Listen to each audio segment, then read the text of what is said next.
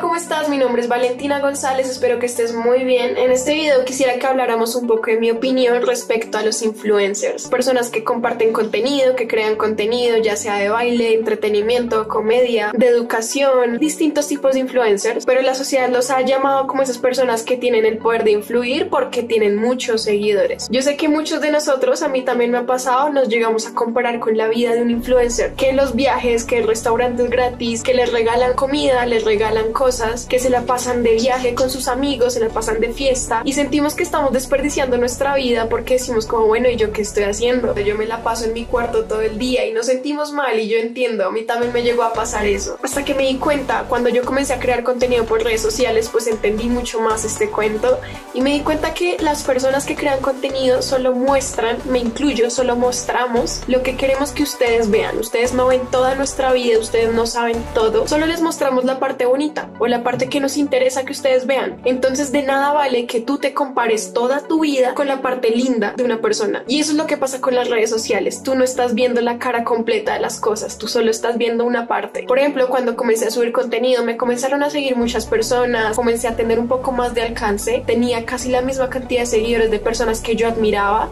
y que las tenía súper idealizadas y que creí que eran Dios y que no sé qué, cuando realmente no lo son porque yo también tengo la misma cantidad de seguidores y sigo teniendo 17 años, sigo siendo un adolescente que va al colegio, que si tú te la encuentras en la calle te va a saludar. Entonces es eso, no idealicen su vida, no los idealicen a ellos, también son personas, no son alguien extraordinario ni son un dios. Aunque tengan 20 millones de seguidores, siguen siendo un ser humano. Punto número dos del que les quería hablar es la influencia. No sé por qué les dicen influencer, la verdad, si yo siento que muchos de ellos no influyen en absolutamente nada. Existe una diferencia entre ser popular y ser influyente. Una persona popular es la persona que tiene muchos seguidores, muchas personas la conocen, puede tener 20 millones de seguidores, tiene la atención de las personas, pero eso no quiere decir que influya en la vida de esas 20 millones de personas. Existen muchos creadores de contenido con contenido vacío que no aporta, que no influye, que no sirve para literalmente nada. Y ahí es cuando te das cuenta como, bueno, entonces, ¿por qué les dicen influencers? Por mi parte, a mí no me interesa ser popular, yo no quiero tener 20 millones de seguidores ni 30, no me interesa, a mí me interesa ser influyente que aunque me sigan mil personas, poder influir positivamente en la vida de esas mil personas, poder impactar y concientizar. Y tú también puedes ser influyente. Mira,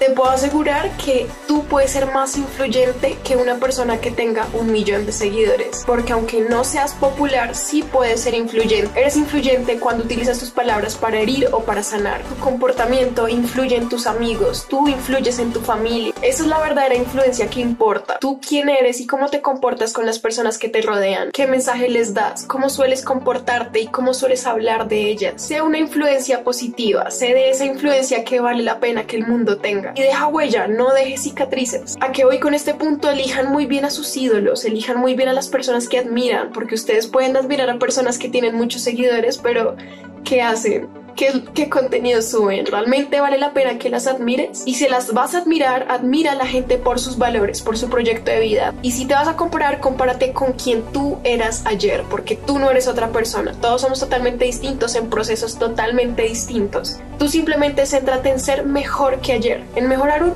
1%. La vida no es una competencia, nosotros no estamos todos compitiendo entre sí, cada uno está en su juego, cada uno está en su camino. Si lo que buscas es influencia en tu vida, no la confundas con popularidad. Mándale este video a quien creas que necesite escuchar. Si te identificas con esto o si estás en desacuerdo, escríbelo, estaré leyendo todos sus comentarios. No olvides seguirme, darle el botoncito de la campanita y nada, nos vemos en el siguiente video.